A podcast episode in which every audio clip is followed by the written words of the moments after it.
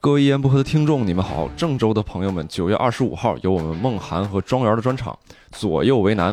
这个专场呢，汇集了单口喜剧、日式漫才和美式小品。郑州的朋友呢，关注公众号“假面喜剧”，真假的假，面具的面，假面喜剧是我们的好朋友蒋博文创立的喜剧厂牌，欢迎关注。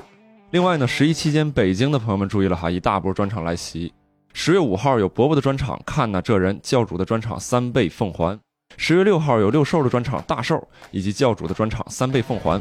十月七号是教主的天生有意思，小鹿的真娘们儿。十月八号有贾号的浩浩荡荡，以及教主的天生有意思。以上专场已经开票，请关注单立人喜剧微信小程序“单立人喜剧十一”，一起开心一下。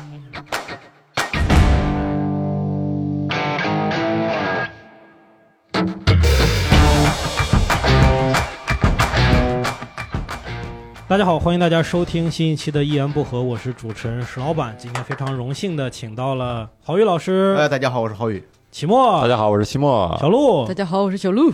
啊，我们今天聊一下我们刚刚结束的单立人原创喜剧大赛。呃，这个大赛不知道大家看了没有哈？这个是我们单立人做的最有流量的活动了。如果你们没看，那 我们也没有办法了。咱们单立人做的最有流量的活动，不是把齐墨送到了脱口秀大会吗？不是，那是获得，那是偷得了最有流量的事情。咱们这个比赛最大的那个观看量是多少？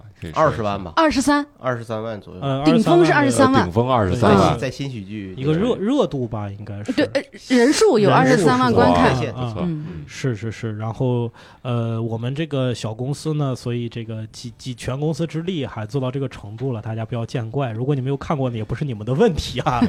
为什么要做这个比赛呢？我还是多说两句哈。其实这个今年想做四个比赛，春夏秋冬各一届，结果发生了。众所周知的事情 是吧？嗯就没有办法。这是这个比赛都入秋了，我们还叫呃原创喜剧大赛夏，其实都是秋了。对，哦，所以这个时间也也过去了很久。呃，做这个比赛，我觉得作为我们的目的来讲，其实就是，就说白了，就是增加一个噱头。就是你说我们喜剧演员做比赛能，能能真的比出什么一二三名吗？它毕毕竟不是一个竞技的赛事，但是增加的噱头呢，它就有这种比拼的感觉，观众可能会关注你这样的东西。那关注关注的多了以后呢，他可能就会呃。就会发现里边有有非常优秀的选手，那么选手呢也可以通过这个比赛作为自己能够崭露头角的这样的一个平台，可能是这样。其实，呃，比如秦墨参加了这个呃脱口秀大会，它本质也是一个比赛，或者它是一个比赛的这样的形式，放到大家去 PK。我们都知道，其实我们看的当然是选手的段子质量啊、水平，但是没有这个比赛的形式，没有这个 PK 呢，它好像对于观众来讲，它就少了很多的话题度和参与感。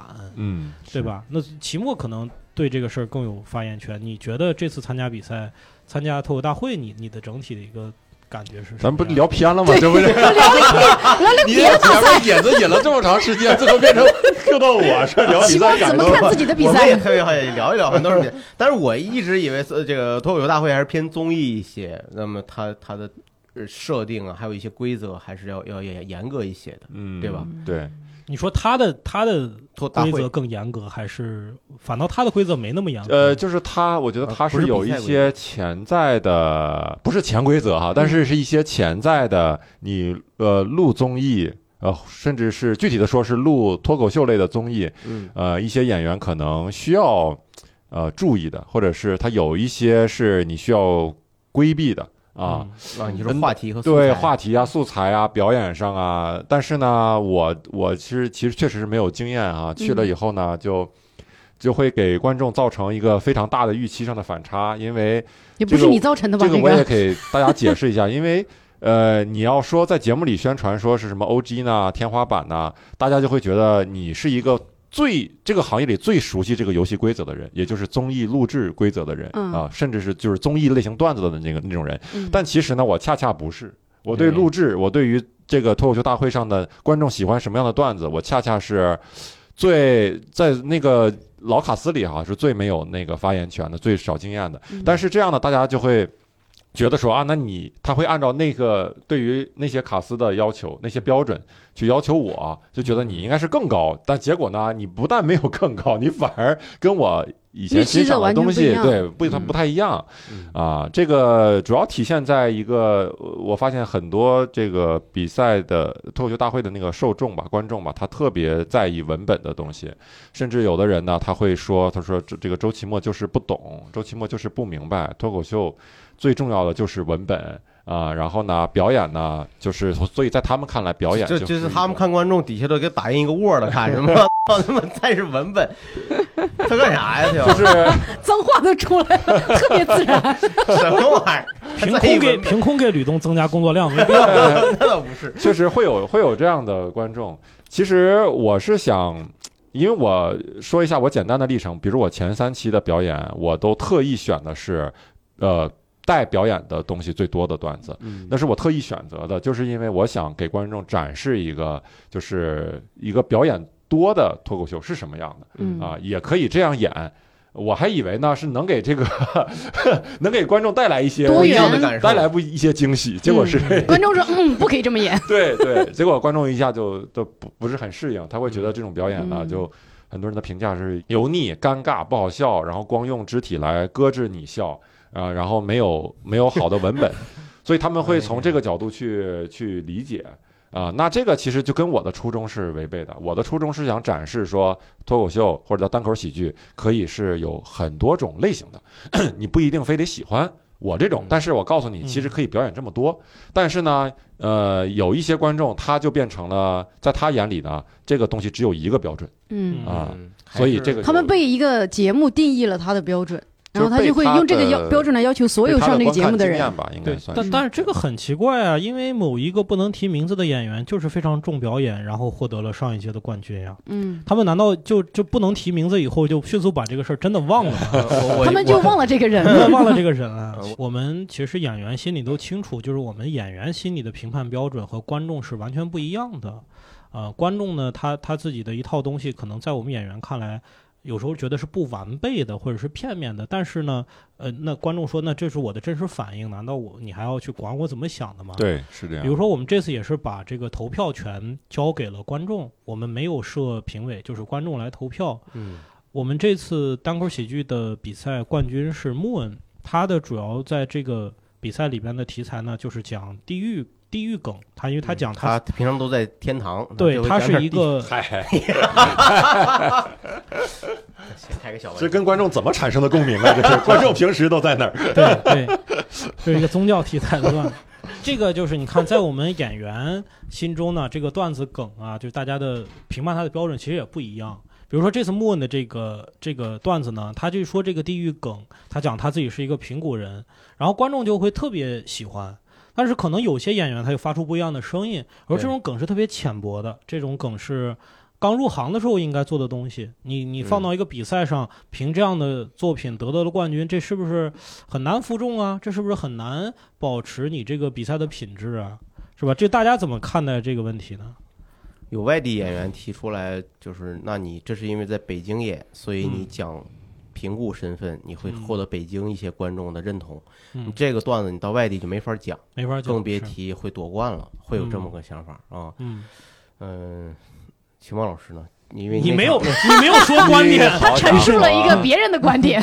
好家伙，场啊，就是我我如何看待这个问题啊？嗯我看待问题，我就比赛无常嘛。嗯。那么既然你这规则是现场的观众，现场观众又是北京人，嗯那嗯莫文有这个段子，他讲了炸了就无可厚非，至少在比这场比赛上他是赢了。那如果你去质疑的话，那你可以质疑这个规则，是吧？那没有办法，这个现在他的观众这采样就是这样的，嗯嗯，所以只只能说他既符合这个规则，其又很幸运嘛。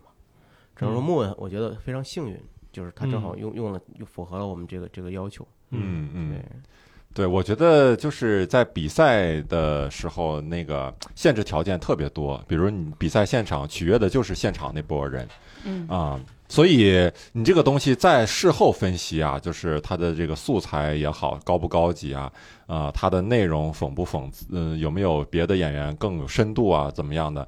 其实说实话，也只能事后分析了。但是你必须得承认这个结果，你不能说这个当时就是观众欣赏水平不够啊，怎么样的？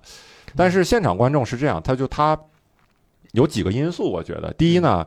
莫恩的表演一直以来是他不给观众太多反应的时间，几乎 他他的情绪一直维持在一个特别高亢的这个那个阶段上。嗯其实我觉得教主就是已经是那种能能够带动观众情绪的演员了。教主演完以后，当时是一百五十多票，我幺五七，对我就觉得肯定是稳了。结果呢，现场一百七十多个观众，等莫恩上来以后呢，那个气氛调动的比教主还高、嗯啊。对，其实他的笑点密集度比他教主那段还密集。对他一个一个梗往前推，然后他的情绪从来没有掉下来过。那这样呢，最后观众就就搞了个一百六十多票，幺六幺，其实最尤其是最后那个梗，就感觉全场都炸了，对。所有观众都就是叫的声音巨高。最后一个关于朝阳那个段子，小陆老师帮着莫文一块儿改的。啊。对，嗯因为他其实莫文写这个段子时间不不长，他一直在迅速的在各个开放麦练，练完之后我们演员不都会聊天嘛，嗯。然后互相帮对方加点东西啊。我觉得莫恩嗯是一个特别勤奋的人。他虽然由于工作原因呢，他来演出开放麦的频率不多很有限，，但他每次来的时候带着他的文本，他会找每一个演员去聊。对有时候我觉得他特别烦，是吧？不是，有时候会觉得。因为莫恩这个人呢，他跟你关系好以后啊，他是跟你说话的时候离得离你特别近，你 知道吗？离你大概就是一个嘴的距离。跟你离你哪儿是不是一个石老板，你觉得我这段子，我这再再加一点，我说你亲我吧，来吧，等不了了，等。没有没有，开玩笑，我们都特别喜欢他，也愿意跟他聊段子。对嗯，然后，哎，这个就有意思了。你说这个教主和木文一比，教主的呃段子更有深度，你更喜欢，齐墨更喜欢教主的段子。但是如果我们俩再说，我们再把他们俩放一块儿的话，别人又会有说这个冠亚军都不公平，为啥？都是嗓门大的，都是节奏快的，那是不是？这就是比赛的一个这种选手是最最吃香的。其实比赛观众经常就是很想嗨。啊，嗯就是谁让他嗨呢？他的那个兴奋点调动起来，他自然给你投票就高。嗯啊所以你不很难完整的公平嘛。如果你把前三名再把我给加上的话，你说哎，这三个人都是单立人的，那你们单立人的比赛，单立人得得得冠亚季军，就他总永远有这样的说法哈。嗯其实我突然想到了一个呃有意思的事情哈，就是我们之前在上海比赛的时候。呃，他们比赛的时候是有评委，而不是让观众投票。他评委的时候有四个维度，第一个叫做原创性，第二个叫文本质量，第三个叫表演，第四个叫呃观众反应。他观众反应在那个评委那儿只占四分之一的比例，嗯，对，他会考察段子是不是足够原创。我们这次比赛好像也有，我听到了有有不同的声音，说某些演员的段子似曾相识。嗯。啊，因为我们这个行业，我觉得没有一个人是百分之百抄袭，有啊，百分之百抄袭，但很少。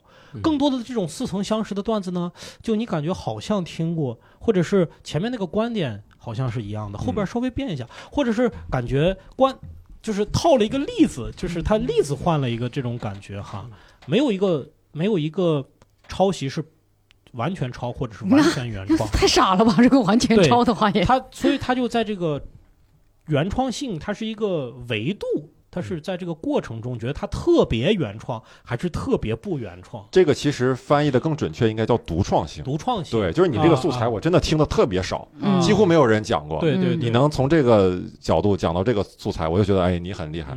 你不，你的观察跟别人不一样，不是那种嗯烂大街的观察。对，嗯这个我就发现哈，是会是我们演员和观众在评判的时候维度很不一样的事情。其实我们刚才说的地域，那我觉得我们或者说以演员演员来看，他的独创性可能略差一些。诶，教主讲的是关于他的一些个恶意留言评论这种、呃键盘侠的这种，相对来讲呢，我还真的听。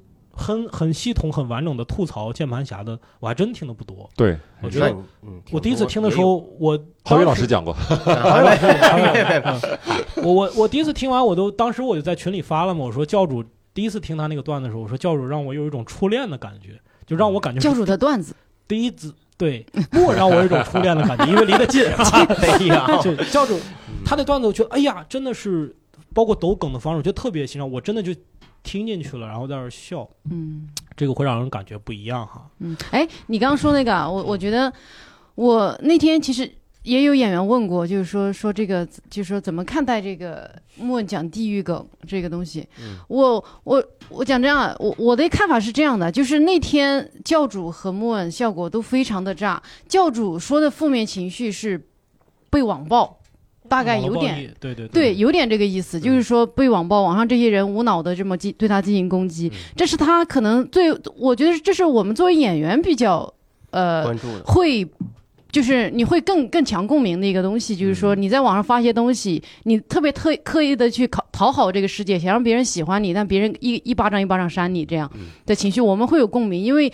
你觉得你经历过，或者你可能也。即将要经历被被别人无脑的谩骂这样的事情，你会对他有这种强烈的这种呃同情，以及他把那些你没能说出来的话说得很痛快，所以你你会觉得教主这个段子非常好，精巧，每一个点都吐槽的特别狠。嗯但是我觉得莫文这个情绪，我不知道大家为什么一直停留在说他这个呃是地狱梗，好像不高级什么事情上，因为。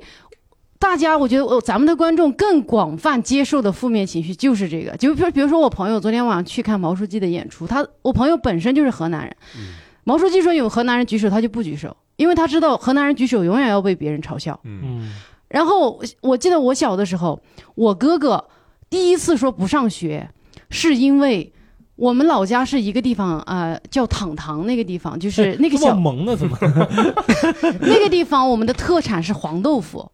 然后我哥对我哥后来到了城里上学，因为其周围都是城里的人，城里的人就知道我哥是因为我们有口音嘛。我们到了那儿之后，他们所有人都叫我哥糖糖黄豆腐。哎呀，我哥说他不上学了，因为就是你，如果你你这种乡下来的孩子，你进入这样一个环境，别人因为你的口音对你进行这种，其实莫文一直说这是他一直不太敢说的东西，就是说明他以前真的会觉得很羞耻，别人嘲笑他的平谷的口音，然后会因为他是平谷人对他进行这种疑问，就是在尤其你特别不成熟的阶段，你是脆弱的，就是我们所有人，你比如说我们所有外省人，相对北京来说，我们都是多数，我们都是那个外地人，我们都是被歧视的那一层。那他自己作为一个平谷的人，他来到这个城里，他就是那个其实一直处于别人可以嘲笑他的那个人。我觉得更多观众会有这个共鸣，就是哦，我也会在很多时候处于这个弱势对，被比如说我是云南人，这个大家也会，就是我自己也会吐槽的。但是我感觉，当你把这个，比如说云南的这个呃毒蘑菇什么这些东西，你说出来之后，别人就觉得，哎，还挺好笑的。其实你们云南就也不是都这个样子，就是你你去面对这个东西，比如说像问问，他真的就比如那天我跟他老婆聊了一下，就是说，其实这个是他一直以来有点就是觉得。不太敢说的东西因为他一以前一直真的很很很难过，嗯对，就你看，说实话，咱们都是在这次比赛的时候才知道莫文不是朝阳区的人，他是平谷的人。嗯对啊，我们以前都不知道，因为他也不太提这个。嗯，对，所以我觉得我是理解观众的。观众为什么在那个时候就觉得、哇，他说的好好，因为我们永我们多数人都会在多数时候成为那个。被歧视的多数，因为只有少数人是那个核心的精英，他们不会被别人因为是自己的身份被歧视，所以这我我我会那天我我会觉得莫拿冠军，我我我是觉得，当然教主肯定很好，这所有人都都公认的，但是我就把刀放下，嗯。哈，所以那天我觉得莫拿冠军，我也很为他感到开心，因为他自己走出了警察那一步，走到自己真实的身份里、真实的痛苦里面，这么短期内就这么迅速的把这个段子磨得这么好，嗯，我觉得这是特别牛逼的一个能力。对他就是一个比赛型选手，那我那天给我印象最深的就是他能把一个这个事儿居然讲了一整段，七分钟，对，而且他还删了，是因为一般演员如果讲就是吐槽自己肤浅的别人歧视自己对对对。基本上两两三分钟顶多了，过渡过了。，对，他能把它讲这么长，这个确实是非常令人嗯。佩服。所以对，刚才说到独独创性这个东西，不是独创性越强就越好。你看，我们刚才说它只是一个维度，为什么呢？就是你越独唱的东西，跟大家的共鸣感就越弱。你是比较特别，为什么你特别？因为大家都不提嘛。为什么大家都不提这个事儿呢？因为大家没有感同身受。对，那什么是感同身受的时候？为什么我们现在觉得地狱梗这么感同身受？到现在在台上经常能听到河南人说自己被骗、骗子的段子，然后说东北人说什么三亚是自己的故乡，嗯底，下还是满堂彩。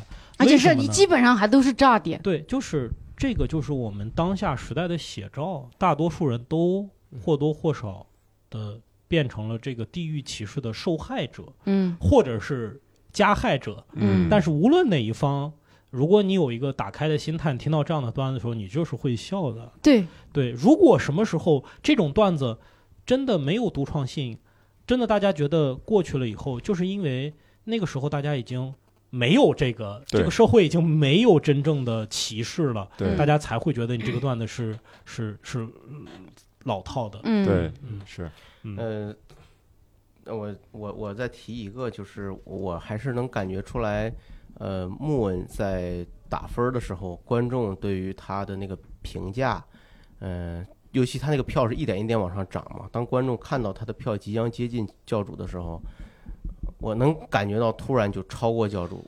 哎，你你这这个可能是你感性的判断，但是我觉得有有可能有这样的因素在啊。对，就是当人们看到自己就就大家有一种希望让这个少年超过屠龙的这种，这也不是啥龙啊，这也不是屠龙吧？是神，对，但但是他好歹是教主嘛，反正是父情节。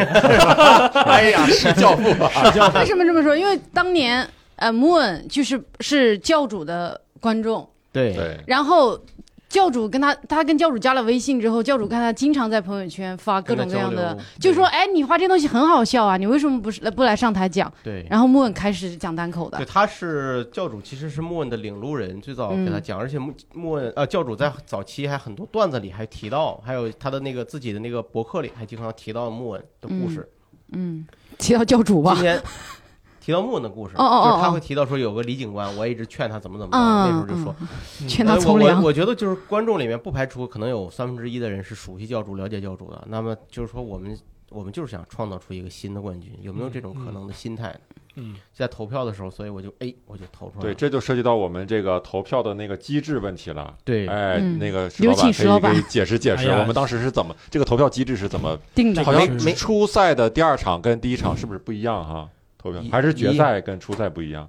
呃决赛初赛不一样，决赛、初赛不一样不一样呢，就是说初赛的时候呢是五人一组公布一次成绩，对，嗯啊，打完分以后大家是盲投，对吧？对盲投，然后五五五个人之后公布一次成绩。决赛的时候是每个人都会现场公布成绩，现场实时的看到那个票数在涨，对对对看到那个对如果大家看不到自己实时正在投这个票数，呃，他也不知道，哎，这个票数跟之前的选手比是高是低，是高是低，他可能他的心态会不一样，他会不一样。对对，所以我我当时做了第一场那个初赛的主持嘛，嗯我就能感觉到这个评分的。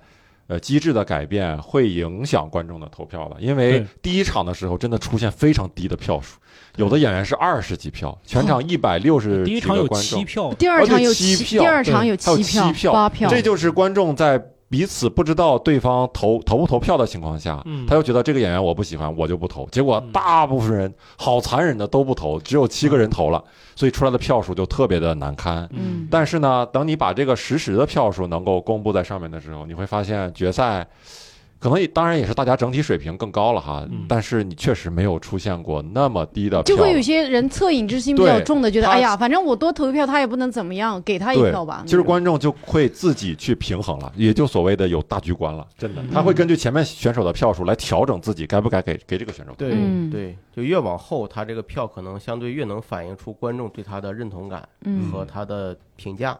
嗯。但是同时，我们也看到，就是这个票在投票的时候，最后一个选手在决赛的时候，都下场，那么啊下场，他要下场，下场统一等待全场的分数公布。在这个时候呢，就出现了最后一个选手看不见自己的票数，观众也嗯。看不到给最后一个票投多少票，最后一个选手投最多少票。后笑雷，笑雷也好，那个 那哎个呃新喜剧的那个博博那个喜嗯。剧，博博和庄园那哦。喜剧也会出现这种情况。嗯。那我这个我觉得也会导致就是前面都明头，后面盲头，对这个是有点不一样，稍微这个会影这是响最后一个选手的一个成绩，我觉得是是是，嗯，当然，笑雷那个另说，笑雷那个嗯咱们再嗯单独起一个话题再说。嗯，再单独录一期，不不，他那个就是关于冒犯性的问题，系列，关于冒犯性的问题。说实话，那个冒犯性，如果石老板当时是说那种话，可能会好一些。不会，我觉得现在真的，当时我都没听见他那个话，因为我是不能想象。石老板会这么说，说实对，话。就是但是但是在 西安，他可能那么说没问题，观众都熟悉。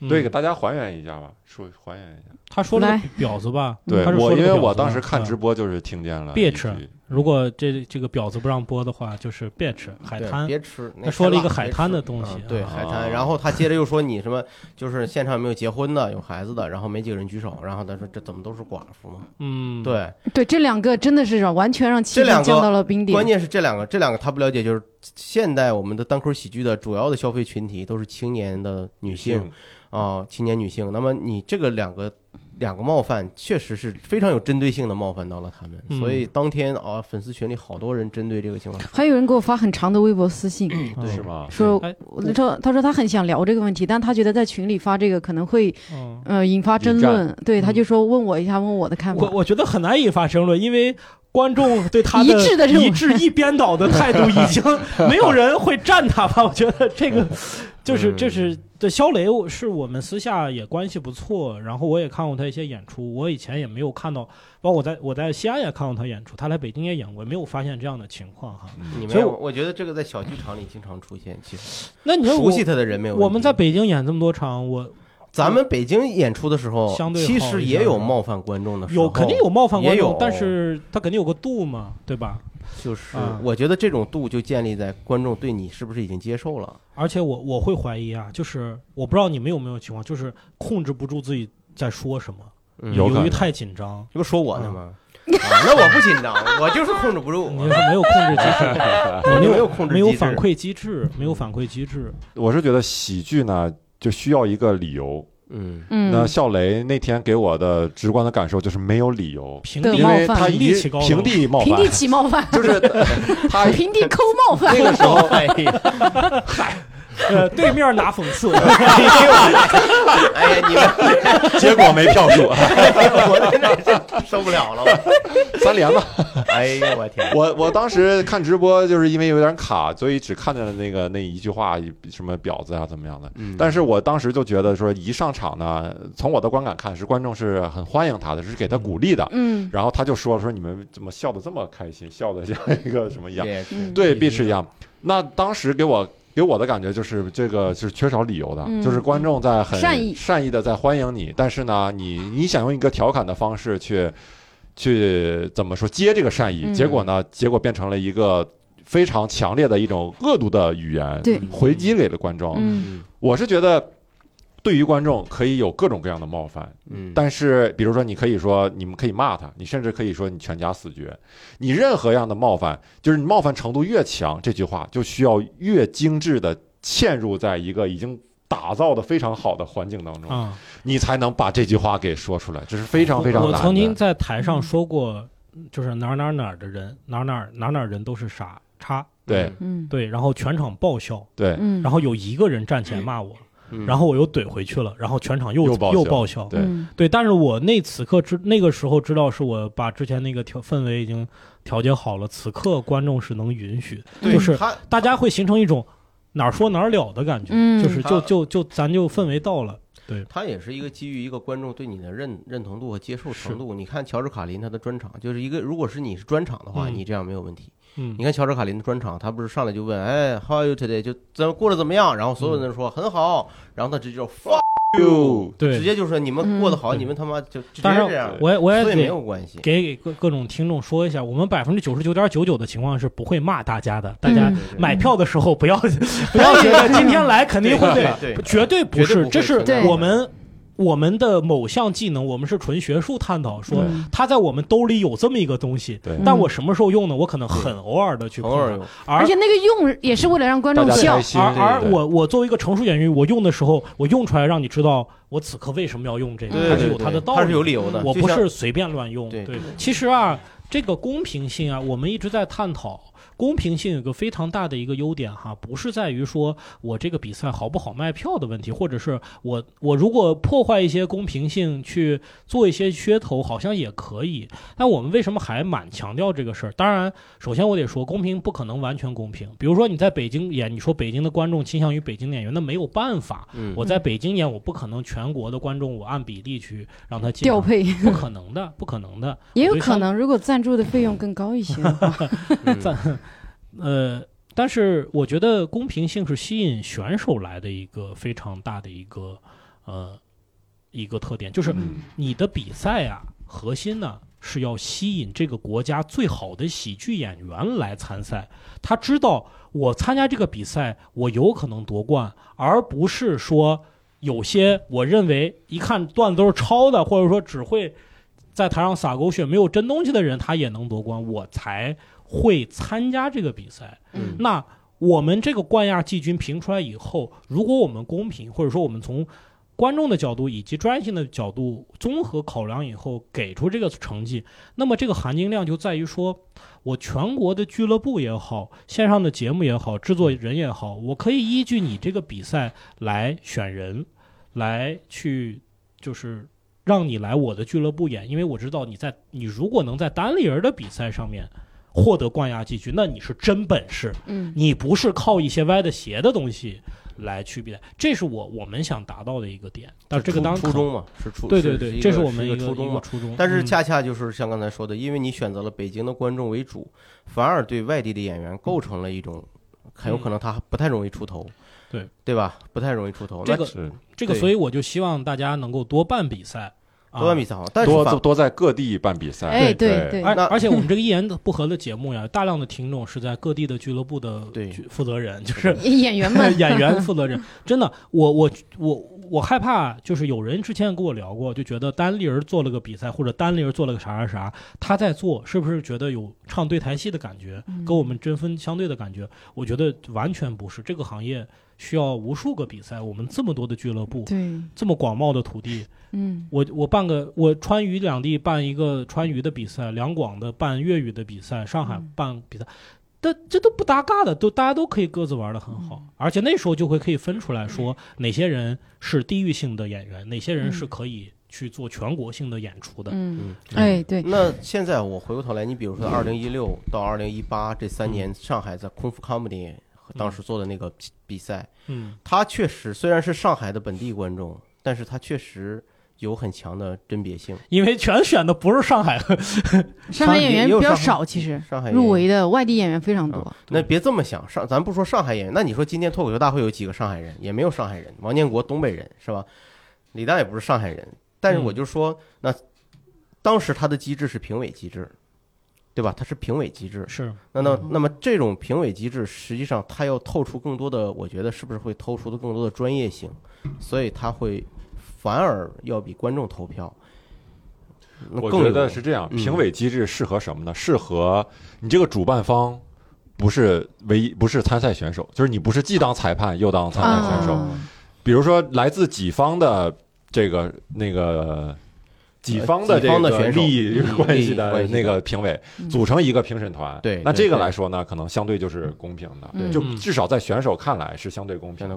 但假如说呢，你说来呃外地选手来北京演出，然后呢，当地人儿出三个 演员做评委，嗯。那这个你不管出什么样的结果，除非你前三都不是当地人的，北京观众确实有他肯定有他的倾向性嘛，然后包括观众本身投票也是有他的这个特色、评判特色的，嗯。跟演员看是不一样的。但是呢，你假如说我作为一个外地演员，我要去北京比赛了，我听说纯观众投票和单立人的几个演员来评判我，我可能更倾向于观众投票。我想嗯。老子死也要死在观众手里，嗯也不要死在你们三个人手里。嗯。对 会有这种感觉。嗯，嗯。所以我们下一次应该会调整这个东西，我们会加入专业评审，对。当然它只是可能票数更多一些。对。对对对，他可能呃拍灯嘛，一灯五票嘛。一灯五哎票，对对对对对，这个也向脱口秀大会学习啊，也可以复活是吧？嗯为了省灯呢，我买三个炮仗，哎，气球吧，二评委自己吹。你就买那个灯泡，便宜的五瓦的，啊啪一拍就碎那种。哦，真真的拍灯是吗？嗯，呃？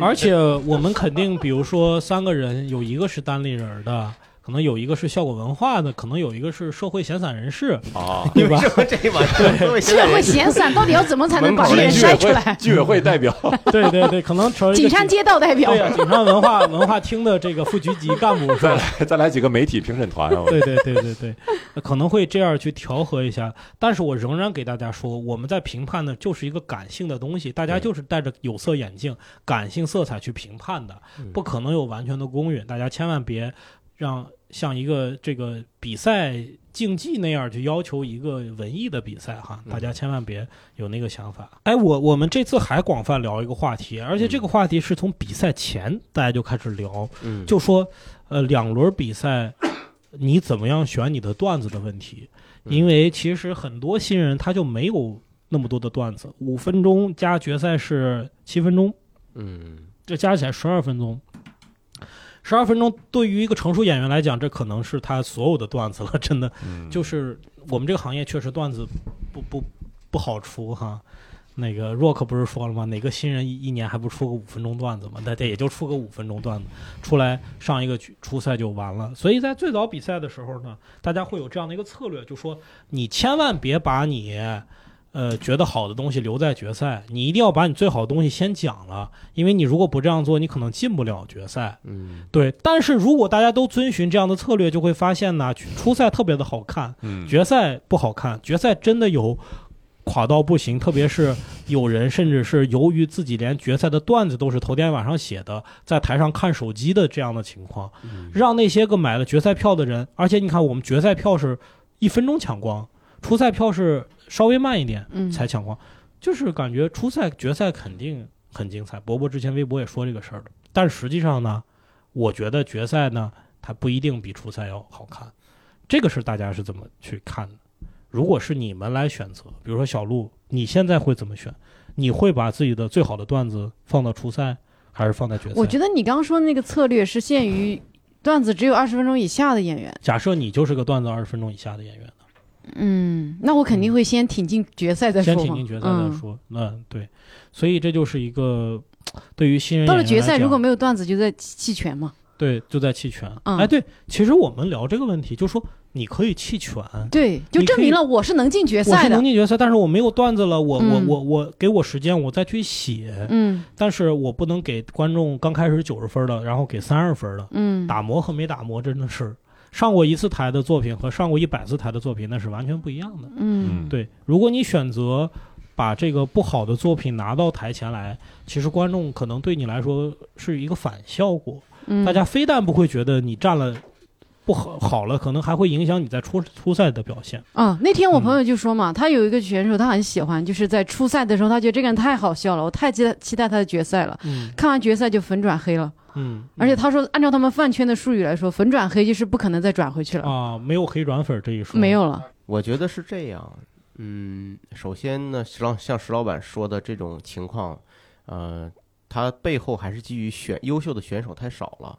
是的，呃，如果是大家的大家的段子量都很多，嗯就不会存在取舍的问题。那肯嗯定是首先把最好的段子，呃，放在决赛啊、放在初赛，然后进进决赛。那么决赛之后，我会选一个更好的或者最近近期打磨的一个更好的段子放进去，嗯，这就没什么问题了。我是现现对我觉得还是还是选手就是优秀的选手还是不够多，所以嗯会发生那种情况。其实对于我们来讲是一个悖论，就是我们一方面呢希望呃给选手更多崭露头角的机会，但是另另外一方面呢，我们又害怕选手把自己的好内容一次一次全都给弄尽了，他手里面没有存货了，他每次又参加一个比赛就得又得洗，或者之前有很多演员一股脑把他自己的段子全都上传到视频了，然后他就后面就就后续也写不出来更好的段子，就很尴尬。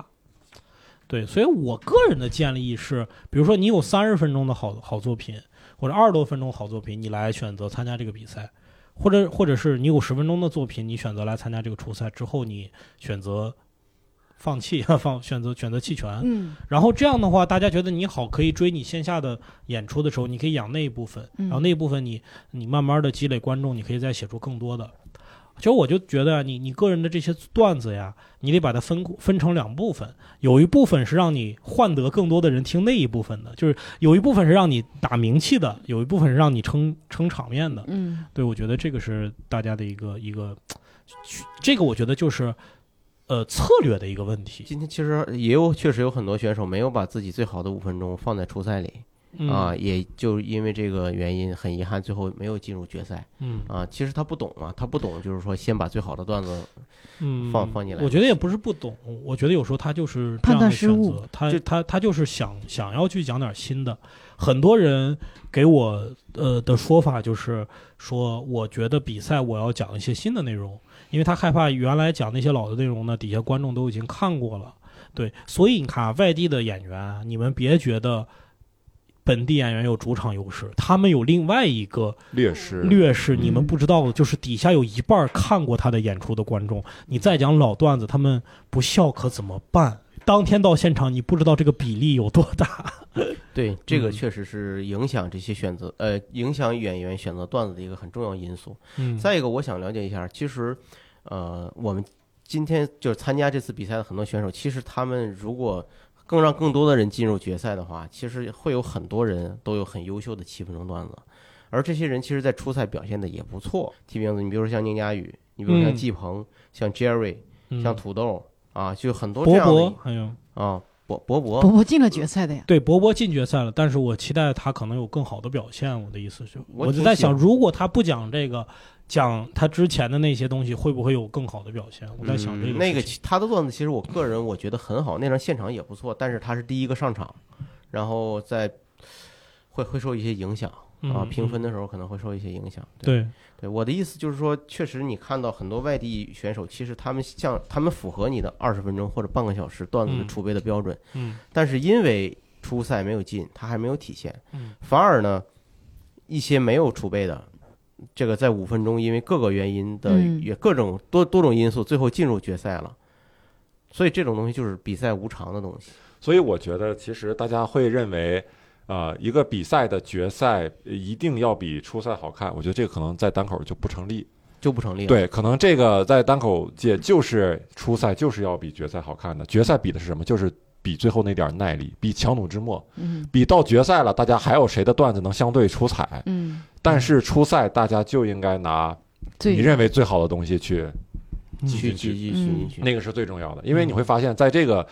在这个单口的比赛当中，你你什么名次，你进到哪一轮儿嗯。不是最重要的，它不像一个田径比赛，嗯。是你能比出你你进决赛一定比半决赛牛逼，因为你跑的成绩比所有人牛逼。嗯。但是呢，在这个在这个比赛中，发现还是作品最重要，就是大家能记住你这个人，还是因为你的哪一段作品很好。嗯。这个最好的例子就是张博洋，脱口秀大会的张博洋，嗯，经常退赛，对吧？然后动不动就没有，他之前也是没有好的段子，他就不上台了。嗯他的名次从来没有就在总名次从来没有高过。啊，然后他的出场的路径的脸那个次数也跟其他的那些老卡司相比是相对来说是少的，嗯但是有很非常非常多的观众就是喜欢他，嗯就是因为他每次出来表演的段子都很精彩，嗯，他能保证他对自己要求特别高，嗯。每次出来他不是说我不管怎么样我使各种招儿，我反正我就保我这次晋级，我这次的票数比别人高，我进到下一轮再说。他的目的不是进到不是一定要进到下一轮，他的目的就是说我这次一定要有个好作品，嗯。所以他就是特别的，你就感觉这个人身上没有污点，就是嗯他的表演生涯上没有污点，没有垮的时没有候，垮的时候，嗯。对，我觉得呀，这个就我我我这个做做做老板呢，经常有别人跟我讲这个流量的问题，说你得不断的传段子，不断的出镜，不断的上节目。但我觉得不一定，有时候你是一段作品一个表演，给他一个非常大的震撼，他会一直想起你。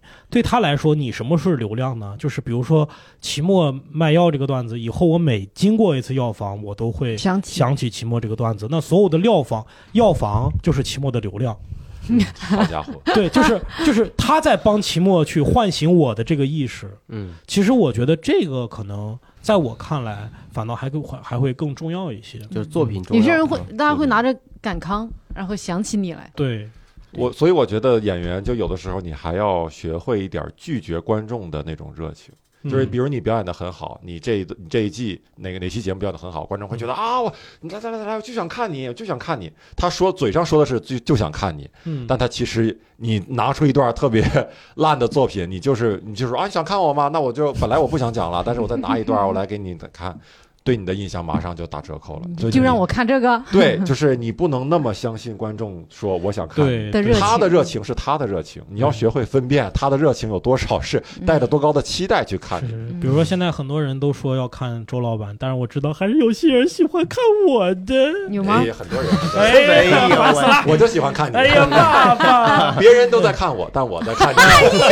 我就是你桥上的风景。哎对，呦我的天哎天！呀，所以复活非常重要。嗯，而且、哎我还发现呀，这次啊，有些这个选手呢，他并不是没段子了，他呢就想玩点不一样的。我说我比赛了，我跟别别的平时的演出不一样，我也怕有老观众，我搞一点自我表达，我搞一点上价值的东西，我搞一点观点，搞一甚至搞一点煽情，这个跟别人不一样。哎，所有人都在吐槽石老板，说石老板你还讲那么老的段子呀？怎么还讲？你看我们要不一样，我们要弄点新的，你怎么还能止步不前就讲那么老段子我能，啊？我能啊，我有啥不能的？我能，对哎呀，我能。为什么我要讲老段子？就是因为我能。我我跟我跟大家可能对于这个比赛的理解不一样，因为我也参加过比赛，我理解这个比赛呢是我职业的一部分，他给我的目的就是让我再把最后把那些老段子去比一下。进到他最后那点儿发光发热，把它录成视频，然后我就再也不讲这个段子了，我就跟我跟我离开离开我了。嗯对，然后我在线下我我创作新的，而且是说呃有这样的激励，让我把老的抛掉，我就更有动力去创作新的。嗯很多的演员呢，他觉得我到比赛我是要拼一把，我是因为比赛的仪式感也跟平时不一样，关注度也跟平时不一样，那我要说点我真的想说的，我要去做自我表达。嗯这两个成为了一个选手之间比较的一个东西。嗯，我不知道大家怎么看这个事儿。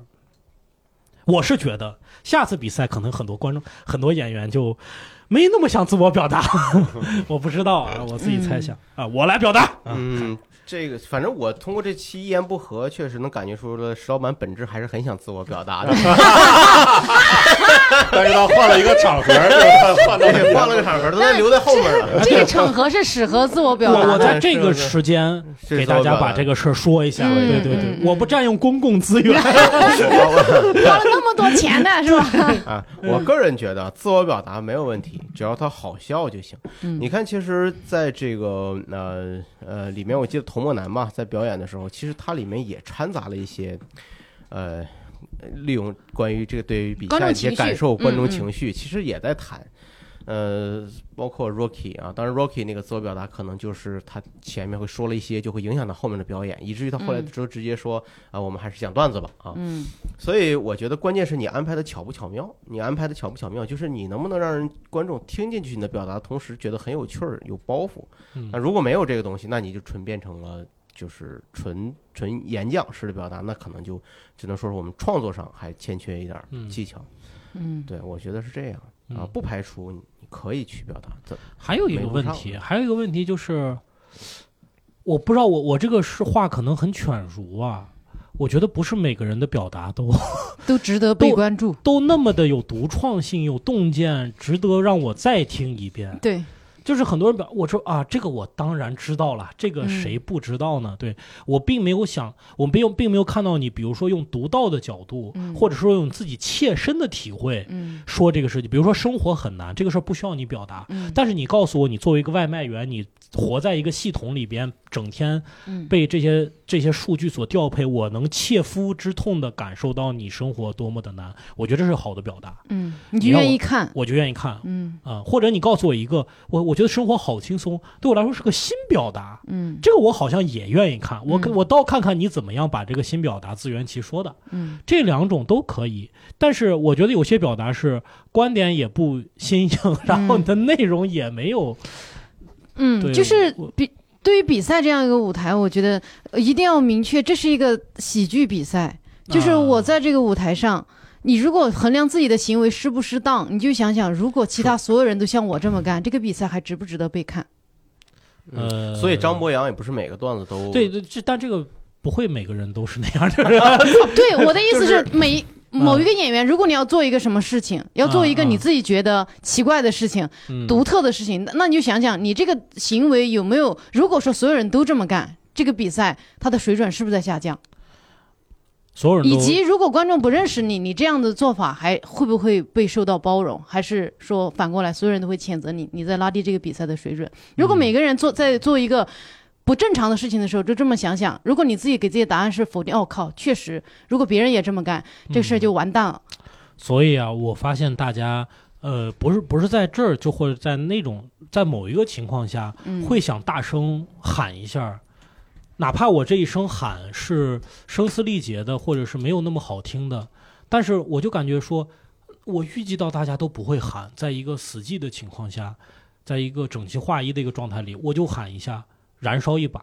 只不过有些人选择在这个喜剧比赛上，我们甚至听觉得他可能是刺耳的，但是好像这就是一个人选择去发声的，就是你看到那那我们总有这样的感觉，对吧？就像我不知道为什么就爬到一个两米多高的一个攀岩上，然后把自己摔下来，一米多，一米多，就是你我都无法解释事后都都都这个问题，但是好像每个人总得干点自己无法就事后好像也无法解释，或者说也不后悔的事儿哈，这个好像你也很难避免。这个东西，我觉得它就，像一个这是人性的呃某一部分的一个本质上，我觉得他还是赌一把。我觉得每个人都是就像赌博一样，就这个东西，嗯你不能说他就是想自我表达，其实他是有可能是会他他有赌的成是设计的，对，他是设计的。那他的表演也是设计的，就是包括我刚才说张博洋，对吧？张博洋其实在最后那个被淘汰的那一次，易烊千玺那个段子。那个其实本质上就开始嵌入了很多他个人的感受和对比赛的理解了。其实他就很明显在表态了，他里面输入大量的那个内容，但是也就是因为段子不够密集，啊，独创性也不是很强，嗯以至于最后就被淘汰了。因如果说刚才秦墨老师说他嗯其他段子都非常精彩，那最后的淘汰那个段子可能就是稍微有一点点，就是说过度的希望强调一些个人观点表达，但是就嗯没有那么多好，没有那么多过包袱的东西了。对我觉得那种就是这种自我表达哈，呃，其实咱们定义来说，就是你在比赛场上讲一些，嗯，不是专门针对怎么说呢，讲一些不是你之前精心创作的段子，的东西，嗯而是呢，真就此时哎此刻，就此时此刻的就这个比赛而已，或许或者就对感受，对。对，我觉得这个是真的是分两种，有一种演员就是你摁不住他的那种自我表达，对，就是。他每一场比赛绝对不会重复自己。对。这种演员在我们的行业内非常少，但是有，嗯。就是他每次每次比赛都一定有点新的东西。他比如像 Storm 可能就是这样的演员嗯，Rocky 也有一点，就是你摁不住他，对。你不可能让他死刚死口的讲他原来的段子，他一定要上去讲点这个，讲点那个，讲点这个感想，Q 点别的演员，是。是你摁不住的。那还有一种呢，其实我觉得那种自我表达，就是因为他可能在自己这场比赛的段子的独创性上没有那么强的信心了。嗯。他觉得自己的呃四平八稳创作出来的段子跟别人的段子相比，没有办法能直接脱颖而出。那在这个场合里选择自我表达，是更容易有独创性的一个方式。对，至少有多长，所以从某一个侧面来说，也是自己对这场比赛没有那么有信心。嗯假如说一个演员现在他去一场呃新人开放麦，然后把那个是一场比赛，新人开放麦要求就是他晋级，他给观众留下最深刻的印象。我觉得很少有成熟的演员会在那个场合选择自我表达，嗯，他就觉得，因为他只要安安静静的把自己的成熟的段子讲完，已经就已经秒杀全场所有的选手。嗯所有的目的都达到了，你被人记住也好，然后你别人欣赏你也好，晋级也好，都表达。如果那个时候他才选择自我表达，那真的是摁不住的演员。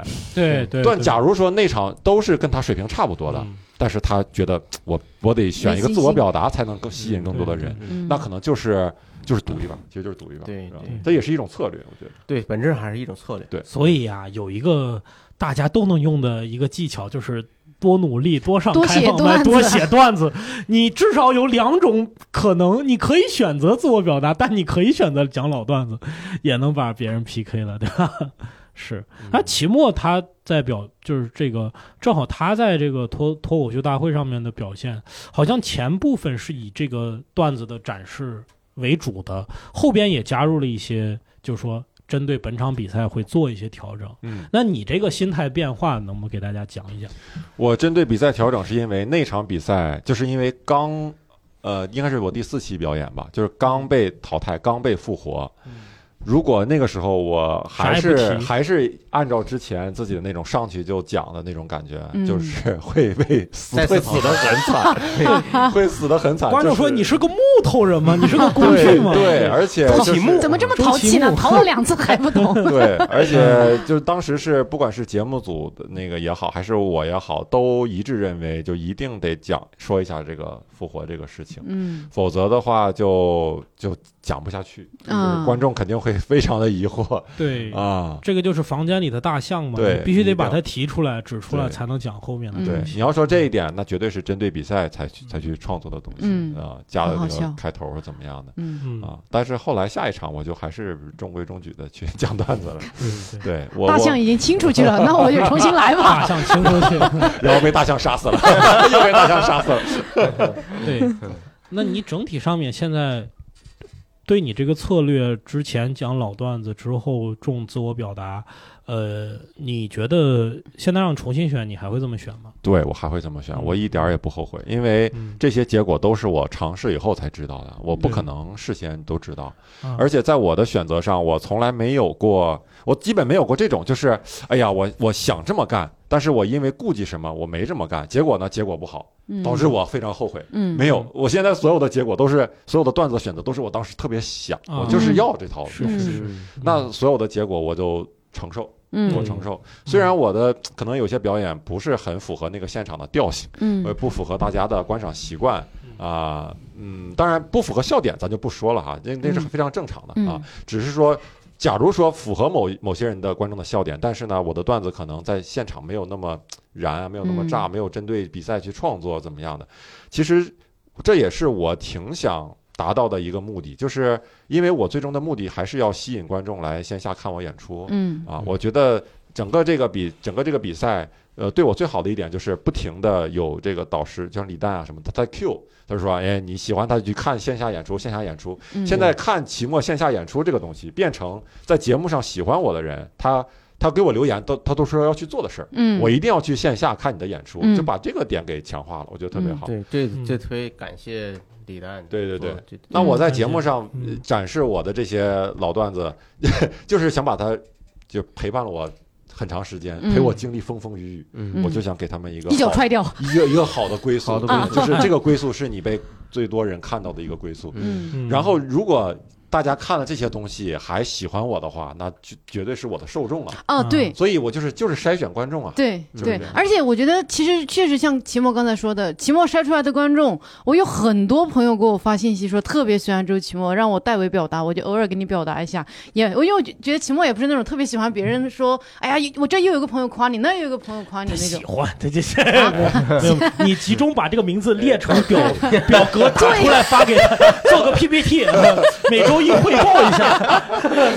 哎，而且所有这些朋友都是那种，我觉得生活中我我本身我很欣赏这种朋友的人，我觉得这个其实是最我我觉得是作为一个创作者非常开心的一点，就我吸引的人，这种人他其实是如果在生活中遇到这个人，我也会很欣赏他，只是我们没有机会在这日常生活中遇到，但是我有这个机会，你看到了我，嗯。然后你喜欢上我，就是真的是找到了大概这样的去同类，去通过这个平台这个契机去找到那些真正喜欢单口、嗯喜欢你的人。嗯对，当时石老板劝教主的时候不也这么说吗？就是你不要去看那些不喜欢人对你的评价，最重要的就是你找到喜欢你的人，为他们演出就够了。嗯对所以我说，齐墨利用这个平台，我觉得他用很多的他专场中的精华，应该说做给这些段子做了一个算是善终，是吧？觉得以后可能更多的人都听过了，所以你不会再讲。我觉得这个可以理解。石老板说，你用这些老段子或者这些段子去参加比赛，说给他们一个很好的归宿，我觉得大可不必，因为我们的这场比赛并没有那么多人看啊，就是不真的，就猜到了，因为我真的我这是实话。不是，因为之后要把它做成视频，啊，你要放出来，我要把它放出来，放出来主要是因为这个，就是对对，所以也想跟大家说一下，就是各位演员，你参加这个比赛之后，我们会挑一些好的作品，呃，做成一个更加精良的视频。这去年的比赛视频大家已经看到了，流传也很广。对，嗯那么这个东西在我看来是给他的一个归宿。嗯所以其实大家演员可以从这个维度去思考问题。你参加这个比赛，一方面你是赢得了这个比赛，一方面是给你未来的视频传播留下好的素材。嗯所以你是要此刻的胜利，还是长久的持续性的关注？嗯这个东西你去思考这个，然后会不会对你此刻选择段子有影响呢？嗯我希望你去考虑这个事儿，我希望你去考虑这个事儿。确实像一个老板，对啊我说你赶紧你好好想想，对，对，然后再跟我谈，你反正嗯先把表拿回去吧，嗯，话就说到这儿，比如说，比如说，比如说莫，我觉得莫这次得冠军，从各个方面面面讲，对他都是好事儿，这是嗯绝对的好事儿。嗯但是他的视频放出来，可能流传度就不会那么广，因为它毕竟是个地域的东西，嗯所以这就是对他冠军来讲也有遗憾。但是你可能在这个比赛里没有取得前三名，但是你的视频说不定就能在网上流传的很好。对，我们谁能想到，谁能够那么准的判断说秋瑞就一定在 B 站上就火，老赖的段子悟饭就在网上，没有人能有做出这样的评判，这是不对的。但是我们都知道一件事儿，无论是秋瑞还是悟饭，他这个段子本身是过硬的，嗯，这是我们知道的事情。嗯嗯那么你可以把这个放到你参赛时候作为一个考虑，因为我们之后会做视频。嗯嗯，对，嗯，明白了，也嗯就是说，呃比赛后期还有很多衍生品，而这个这是也是同样也是作为比赛带来的一个重要的我我觉得这个就像过日子一样，就是我们也得过节，过节也得吃好的，嗯，但是我们也得过日子，对吧？把这点粮食都造没了，这明天咋咋办？那日子是为了过节，是为了大家心态上变化，去更好的过日子。过日子是为了能够更好的过节。那人呢，就在总结、行进、总结、行进这样的节点里边，去不断的、不断的去成长。对于一个演员，我觉得也就是是我们在创造过节，对我们在创造过节，就是地府，就是哎呦我天，生产牛肉这这个呃刚才石老板其实也提到了，就是说这个这个比赛对于每个演员，其实它的意义是不同的。嗯，像你呢，你作为这个大赛它的主办单位的 CEO，你是这个角度，那可能对于很多年轻演员，那嗯他也有他的想法。那很多在北京已经非常成熟的演员呢，对他来说又不一样，所以它嗯意义不同。那你这个给大家提供了一个很好的，应该是建议，或者是给大家，提给给大家说一个新的参考的参考的角度。角度，对对对，很重。要。对，嗯，其实就是这个，嗯，对于新人和老人来说都会有帮助的。对，明白明白。那我反过来说，比如说石老板今天脱口秀大会嗯邀请你去参加，嗯，那么你会采取一个什么样的和期末不一样的一个方式吗？或者是，或者是你会采取选哪些段子，怎么去去应付这个呢？我可能还是选老段子吧。还会选就我保证我的第一期上来仍然是我剩下所有段子里边最好的，最好的，第二期你你也是我剩下段子里边最好的，明白明白。那就是说，你是一个递减啊，越来越难 看越来越难，越来越难越来越难。哎，越来越开始自我表达，是吧？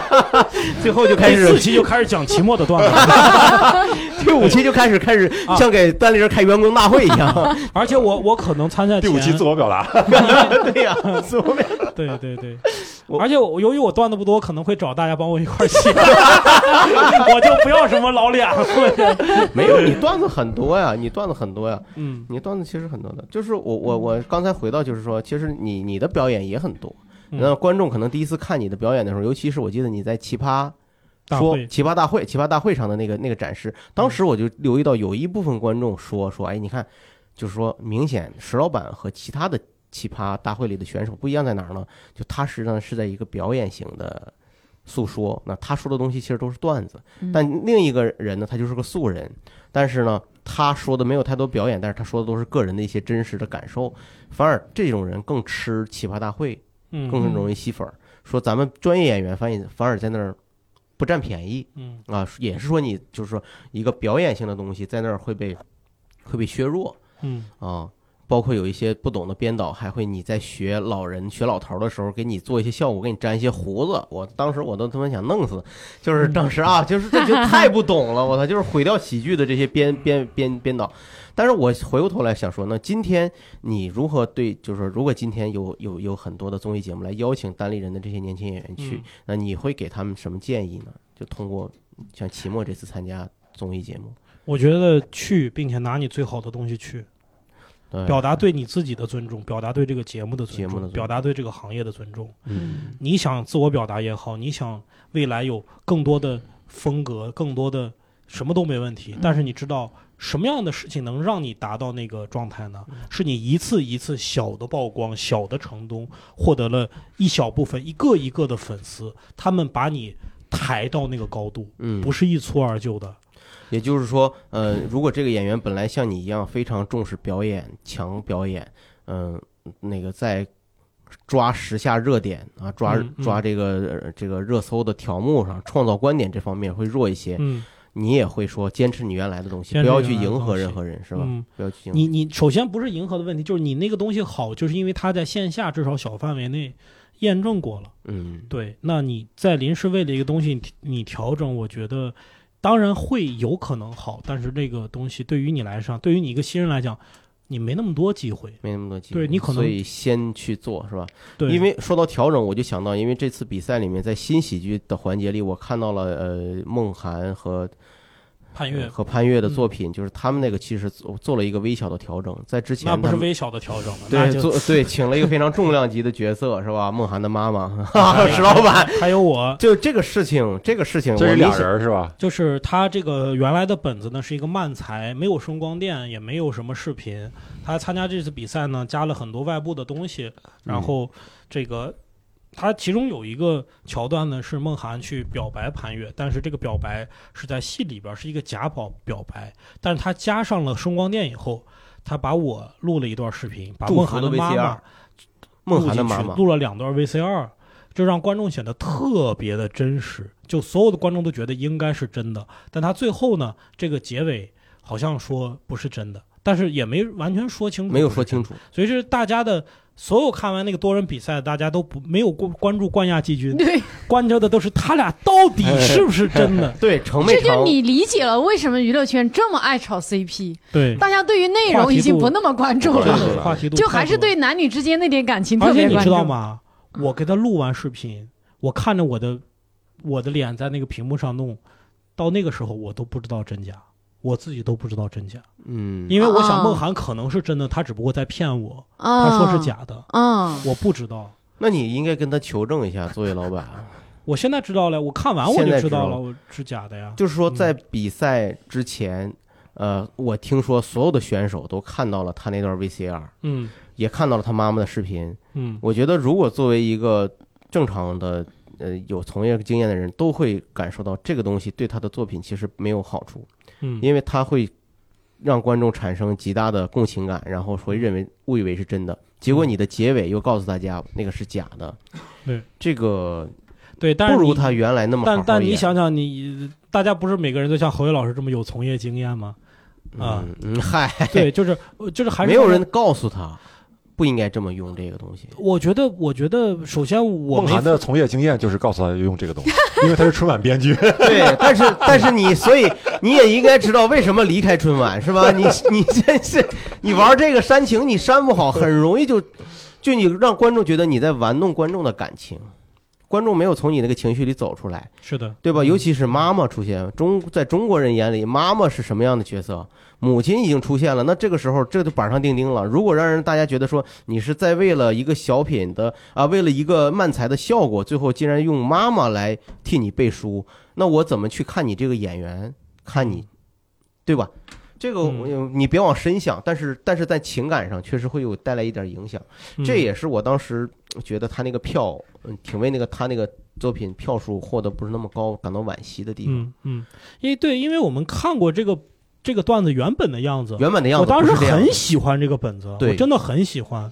反正就是这确实挺难受的。这个，嗯，嗯所以有时候你就就刚才说的嘛，年轻演员他想燃烧一把，就让他燃烧一把，是吧？他燃烧回来以后，可能自己也也有些新的想法，有些对这个东西有些新的认识。就燃烧之后你就知道，不是所有人都是不死火鸟，有些人烧一把就烧得黑黢黢的掉到了地上。哎呀呀，不是陆姐，咱作为咱作为长辈儿，就不要人家年轻人周都期末烧完之后，周期黑了啊，周黑鸭周，黑鸭鸭了。对，要烧黑烧成或者你还再踩两脚，呃，对新喜剧这块儿，我我想到一点，因为结束以后，我跟那个咱们的梦涵庄园啊，嗯他们这个新喜剧的演员还聊了一下，他们也很惋惜这个结果，因为我们这一届单立人的新喜剧的第一名是由这个板蓝根一个漫才组合拿到的，而他们不是单立人的演员，而我们的二三四嘛，再往下呢，就是嗯全是单立人的演员，然后各种组合排列成的这个漫才也好，呃，新喜剧的 sketch 的组合也好，但是呢，你会发现跟第一名在票数上是有一些差距的。嗯，对吧？然后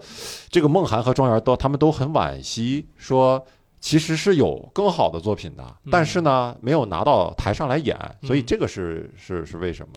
我我觉得主要原因还是害怕老观众都看过，因为新喜剧真的，哎呀，我们这个单立人做新喜剧的这些个老少爷们们真的很苦。大家可能没有关注，可能我觉得听一言不合的观众到现在都不知道什么是新喜剧的人，可能很多，完全没有看过单立人 sketch，没有看过漫才的人也很多。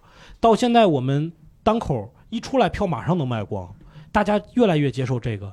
但是新喜剧呢，就是卖票也很慢，大家去排演的这个这个动力或者国外能借鉴的东西也少，商业的出路也低。真的，单立人有这么几个人，很很不容易，很不容易。包括我我也参与吧，小鹿也参与，呃，期末最早也也在参与这个东西，大家都迫参与能感觉到这个东西为什么呃这么难。特别是我们看到公司做两个艺术形式，另外一个艺术形式现在真的是高歌猛进的时候，我们的这个还这么难。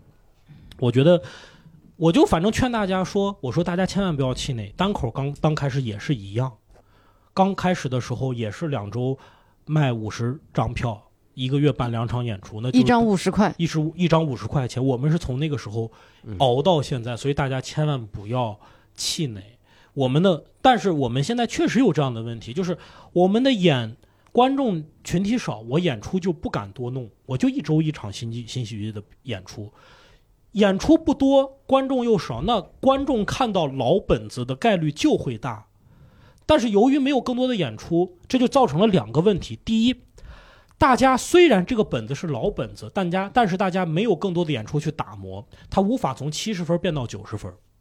这个我们看厦门的板蓝根就能看得很清楚，他们就那两个人，也没有所谓的新喜剧演出，就在单口的演出间隙去演，他一个本子打磨几十遍就会更好。对他一晚上在上海有六七场演出因为，他是单口的场子里边加了一段慢才，嗯。加了一段新喜剧，慢才是最容易加到单口里的，，对，所以他能反复的打磨。但是在单立人儿这个是分开的，新喜剧每周就只有一场演出，全北京每周也就只有我们办一场演出，和一场开放麦一场一场开放麦。那大家把这个本子拿上去打磨到七十分儿，可能就不能上打磨到七十分儿，就是演到七十分儿，他再演的时候他就得换新本子，因为他知道观众没有那么多，他就这一场演出。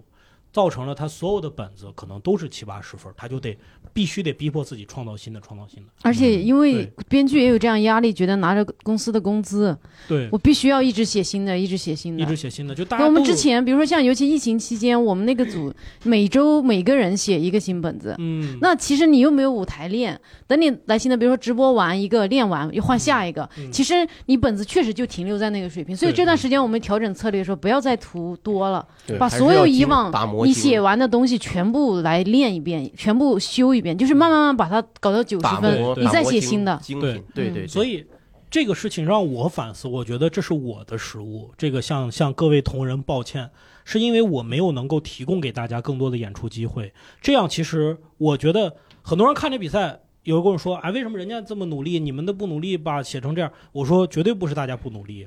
梦涵这个本子，头天晚上还在改，改了一晚上。英宁、潘越的本子演了无数遍，因为我在楼上演，他们在楼下一遍一遍的过。嗯，包括庄园和梦呃庄园和那个六兽，好多人的本子都是我看着他们在办公室里边一遍一遍的过，一遍一遍的改，熬夜写东西，嗯，绝对不是大家不努力，嗯还是大家策略的问题。大家策略的问题暴露出我的战略上的问题，就是没有给大家更多的机会。所以我们这周还在开会，以后可能就会贯彻这个事儿，就是以后大家会在单立人除了专场和精品秀以外，小场的拼场演出，我们会留出时间让大家演慢才，让大家演一些新喜剧的东西去放在这里，嗯。给大家更多的机会去打磨段子。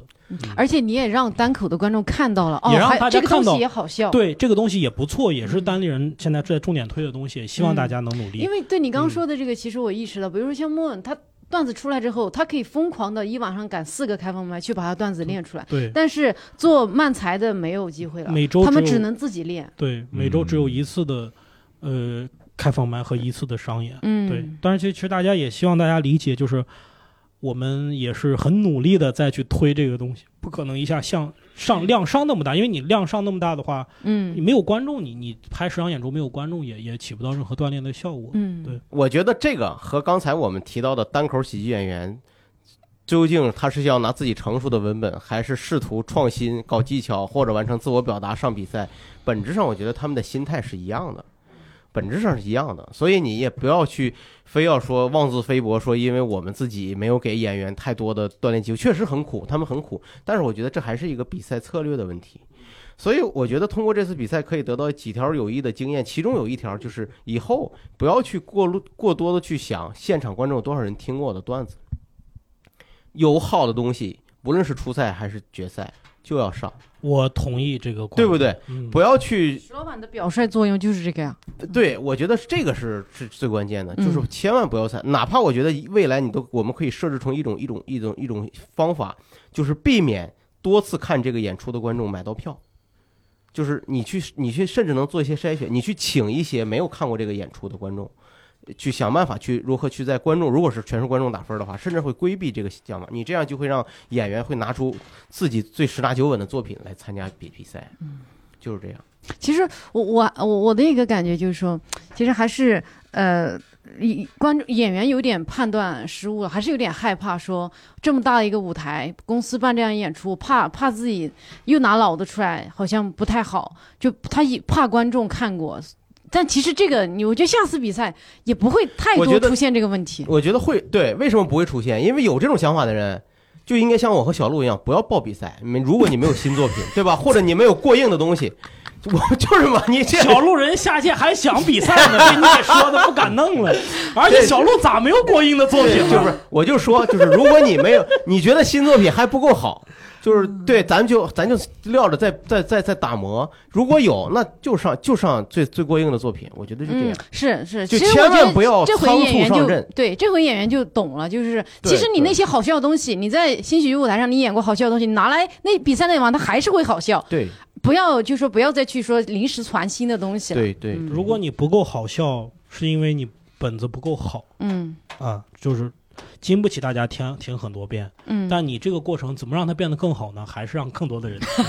所以对对，所以淘你汰观众。你到最后还是来讲得不断的演，演到你这本来十个梗，现在想了六个，那我把四个梗再换掉，我再加一个梗，嗯每次变，你不能不是关键，我大家不要误会，不是让你演十遍完全一样演，你得啊改，你得不断地去精进它，对，嗯这个让它会越来越好。哎，我现在我记得我在去年以前就是这样，就是我我比如说我出了一个新的专场，我基本上接下来的时间就是这个新的专场，呃，如果说呃就是平时的商演，我基本上在写下一个专场，然后写一写，然后平时商演就演下一个专场，写为下个专场写的内容，然后基本上我不太会去动上一个专场的内容了，就是我就想。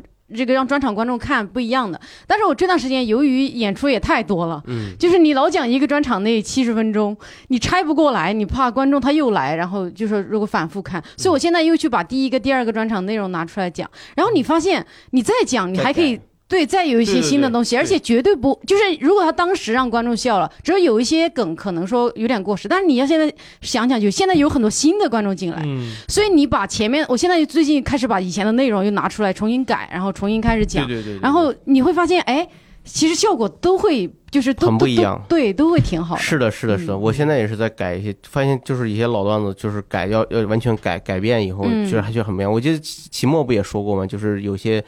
呃，当美国单口演员他段子新写不出新段子，他就会嗯拿以前老段子来把它做精简或者做一些什么，对是是这么说的吧？对有些演员的话，他就是他的问题在于他记不住自己以前的段子，是不是比？如说周奇墨，我们经常能帮奇墨回忆起来一些古早段子。他说 啊，我还讲过这个呢。创作能力很强，记忆力不行。段子太多了，段子太多了。以后你记忆力差到可能下了台以后得问观众刚才讲了啥了，你咋笑成这样了啊？就是我我觉得，就是从观众他的角度，他可能会有一些对你这个比赛的期待和和想法。比如说，有留言区里面有一些，他是对于我们的灯光，就说人脸都是黑的，还是什么哦。会有人说，有人说呃延迟的问题。嗯，啊，就像你说那是用钱可以解决的，你这是可以告诉大家。我觉得你刚才说那段挺好的，呃，关于这个比赛呢，其实很多观众呢给我们有一些建议和意见哈，我们也都看到了，虽然我们装着没看到啊，但是实际上能看到。比如说说这个演员的脸有点暗，观众的倒特别起特别亮哈。然后比如说为什么不找个大一点的场地啊？为什么觉得你们有时候会卡呀、会延迟啊？呃，这些问题其实最归根结底的问题是没有你今天钱。调了好几次了，那一会儿刚莫来了，才刚才我就想说，好的担子，我担子，好大姐，好雨的担子，好雨的卵子。哎行了行了，你继续，你继续可以了。这个上面这些问题归根结底是什么问题呢？就是没有钱，各位没有 money。我们干这种演出，我们上次就是亏着本儿，这次呢，感谢创辉传媒，转 感谢创辉传媒，创辉传为您媒守航，为我们的大力支持。还有一个一言不合的权益啊，在这对里。对。对。对，所以就是希望我大家只要持续的关注，我们有持续的赞助和持续的收入，我们就能有持续的技术的进步。哎呀，真好真好，嗯这三给大家一个满意的答复，好不好？是吧？真的真的好。好的，让别人嫉妒。对，我这把期末变成期木。我有点相形见绌啊！不行不行不行，对，就是呃，刚才是小马说的这个对。如果大家觉得我们各个条件好像现在技术上还是显得呃好像不是很高有点局大上，促，啊，对，大家可以就是比如说你看到单立人的这些东西，你可以帮我们发发微博啊，多转，多让更多人知道，我们一定会呃拿到更多的赞助。对，那，这可以，还是压着了，太厉对对。太厉害了，太厉害了！你们你们千万别觉得自己的转发留言没有用，嗯。单立人就是从零个粉丝做到现在的，我们嗯没有任何流量的加成，没有任何退路，直到现在才有期末的流量的加成，拉倒，这不算流量。还是算的，还是确实呃呃，我觉得如果以后有更多的对单口演员，期末真的感觉是把人家流量给给给给那个薅下来了，对 跑到不是效果把流量给薅减少了是吧？让人家观看的流量。到效果文化转一圈，哎呀，你们这个花瓶挺好看的，我给给放到我们办公室吧。期末是脱口秀大会的 OG，是我们这儿的五 G，、我们的五 G，我们的流量。我们的流量，我们的流量啊！感谢效果文化对于期末的大力支持，也让我们，嗯，好，那我们今天呢，就关于我们这个喜剧比赛呢，聊了这么多，呃，就比较的严肃哈，主要是我们想通过这一期节目呢，也跟大家聊一聊我们办比赛的一些想法，跟这各位选手也说一下，希望你们以后能继续来啊，继续来呃这个参加我们这个比赛啊。也希望郝宇老师和小小陆老师下一期就不要拘着了啊，就直接上场吧，不要。哎，我下一次想当评委或所以者是你要把我们俩解说挤掉是吧？我要把你们俩挤掉，我要做，我要做 评委。哎呀，完了，挣不着我要公司在评我的钱了。我要在我要在解说界少年屠龙是吧？把你俩屠了老年屠龙，你这是啊！也也也请期末也可以下次来参加比赛嘛，嗯对吧？再被淘汰一次，啊再被复活，复活真的很重要。对，好，那我没有复活就没有我们这个世界，是吧？对，没有复活没有穆恩啊！你看穆恩，哦，对呀，没有复活也没有耶稣啊，嗯，好，那我们这结尾能不能没有复活，也没有托尔斯泰。哎呀，但是存在先于本质啊。哎呀，对，应该托尔斯泰在怎么定义？义托尔斯泰？好，那我们今天这期节目呢就到此结束了，感谢大家的支持，我们下次再见，拜拜。拜拜。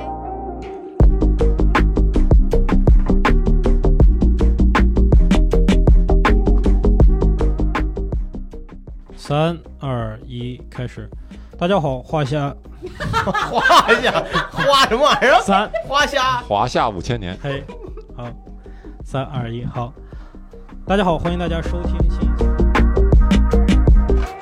哦，导播是三三三五万吧，大概是，嗯就请专门的人做导播。我们为了省这钱，就只能老何自己做导播。老何剪的很好，老何的老何做的那个对导播导的很好，对，但是他如果老何做导播的话，他就只能在那儿坐着，他不能管别其他的。别的任何的东西。对，嗯。呃，吕东那个切切刀画切的特别好，那两个对都是人哇，我们直播的时候屏幕上全是吕东。嗯，李导，啊一点儿吕东。所有人开始是学吕东，吕东。就像说德云社喊鱼，我们喊吕东，哎同样的感觉。什么？有好多人喊，就是说吕东手速我觉得吕东有点像当年那个今晚八零后里的那个秦浇水，青椒水，哦。秦昊成，就是他就是一个幕后人员，但是而且长得很大家总喜欢 Q 他，嗯 而且长得很帅，是对。就是对那胶水。那这个 一码是一码吧。